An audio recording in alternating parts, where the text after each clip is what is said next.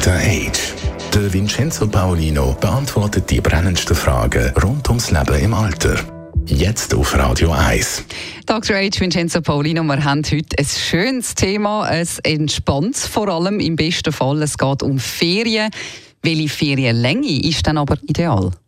Ja, die Feriensaison hat noch nicht gerade begonnen, aber ich habe mir ein paar Gedanken gemacht und einen spannenden Artikel gelesen in der Washington Post äh, im Fall ähm, zum Thema, wie lang sind eigentlich die idealen Ferien? Also wir haben ja so Guidance oder, oder, oder Hinweise, wie lang soll man maximal vor dem iPhone pro Tag verbringen oder ähm, andere Guidances. Aber was die Ferien betrifft, ähm, gibt es das eigentlich nicht.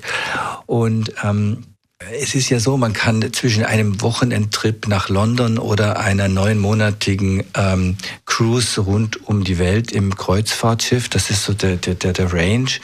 Und ähm, diejenigen, die sich mit dieser Frage beschäftigen, haben herausgefunden, dass so die ideale Ferienlänge so eine Woche beträgt. Ja, nun kann man sagen, das ist eine amerikanische Studie, die haben ja so wenig Ferien dort drüben und vielleicht ist es auch so.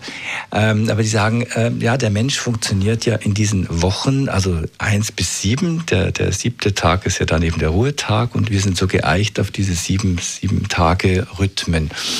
Und tatsächlich ist es so, dass ähm, die äh, Erholung, wenn man das also psychologisch misst, soweit das in diesem Umfeld überhaupt möglich ist, das sind auch immer die Grenzen von so Studien, wie kann man Ferien miteinander vergleichen, sind ja verschiedene Menschen, verschiedene Umgebungen und so. Aber auf jeden Fall haben sie gesagt, dass die ähm, Erholungspeak, dass der so nach sechs Tagen erfolgt. Also nach sechs Tagen hat man so die maximale Entspannung bereits erreicht und, ähm, und wenn man das Ganze dann würzt, äh, heißt es eben in dieser, diesem äh, Beitrag mit einem Abenteuer, mit etwas, was ganz ungewöhnlich ist für das eigene Leben, ähm, dann hat man ähm, die Chance, dass man äh, sozusagen abschaltet und vergisst, was einem im Alltag so stark beschäftigt und stresst. Ich würde vielleicht noch anfügen, dass auch ähm, der, die Benutzung von seinem, von seinem äh, Smartphone natürlich eingeschränkt werden sollte. Das muss ich mir selber immer auf die Fahne schreiben, weil sonst ist man natürlich immer drin in den Mails, in den äh, Kalendereinladungen oder was auch immer. Und das sogenannte Unwind, was man ja will, man will ja in den Ferien herunterkommen, abbefahren, sagt man auf Schweizerdeutsch, ähm, das fällt dann natürlich umso schwerer. Ich für mich persönlich würde jetzt sagen, die Woche ist zu kurz. Ich würde sagen, mm, wir brauchen diese Woche zum Abbefahren. Und wir brauchen dann aber noch eine Woche, um wirklich auch das zu genießen, dass wir jetzt heruntergefahren sind.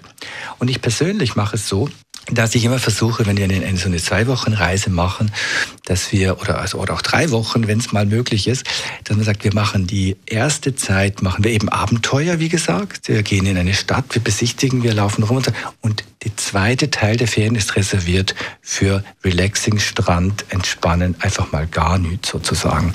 Und das ist so ein Rezept, wo ich jetzt, glaube ich, auch darf so hier in meiner Sendung weitergeben, damit man sich im Jahresverlauf immer wieder mal zu sich selber kommt, sich seiner selber besinnen kann und der schönen Dinge im Leben, da braucht es, finde ich, mindestens zwei Wochen.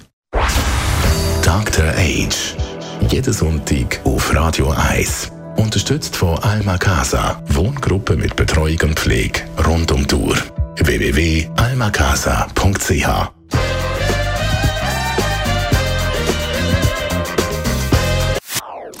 Das ist ein Radio 1 Podcast. Mehr Informationen auf radio1.ch.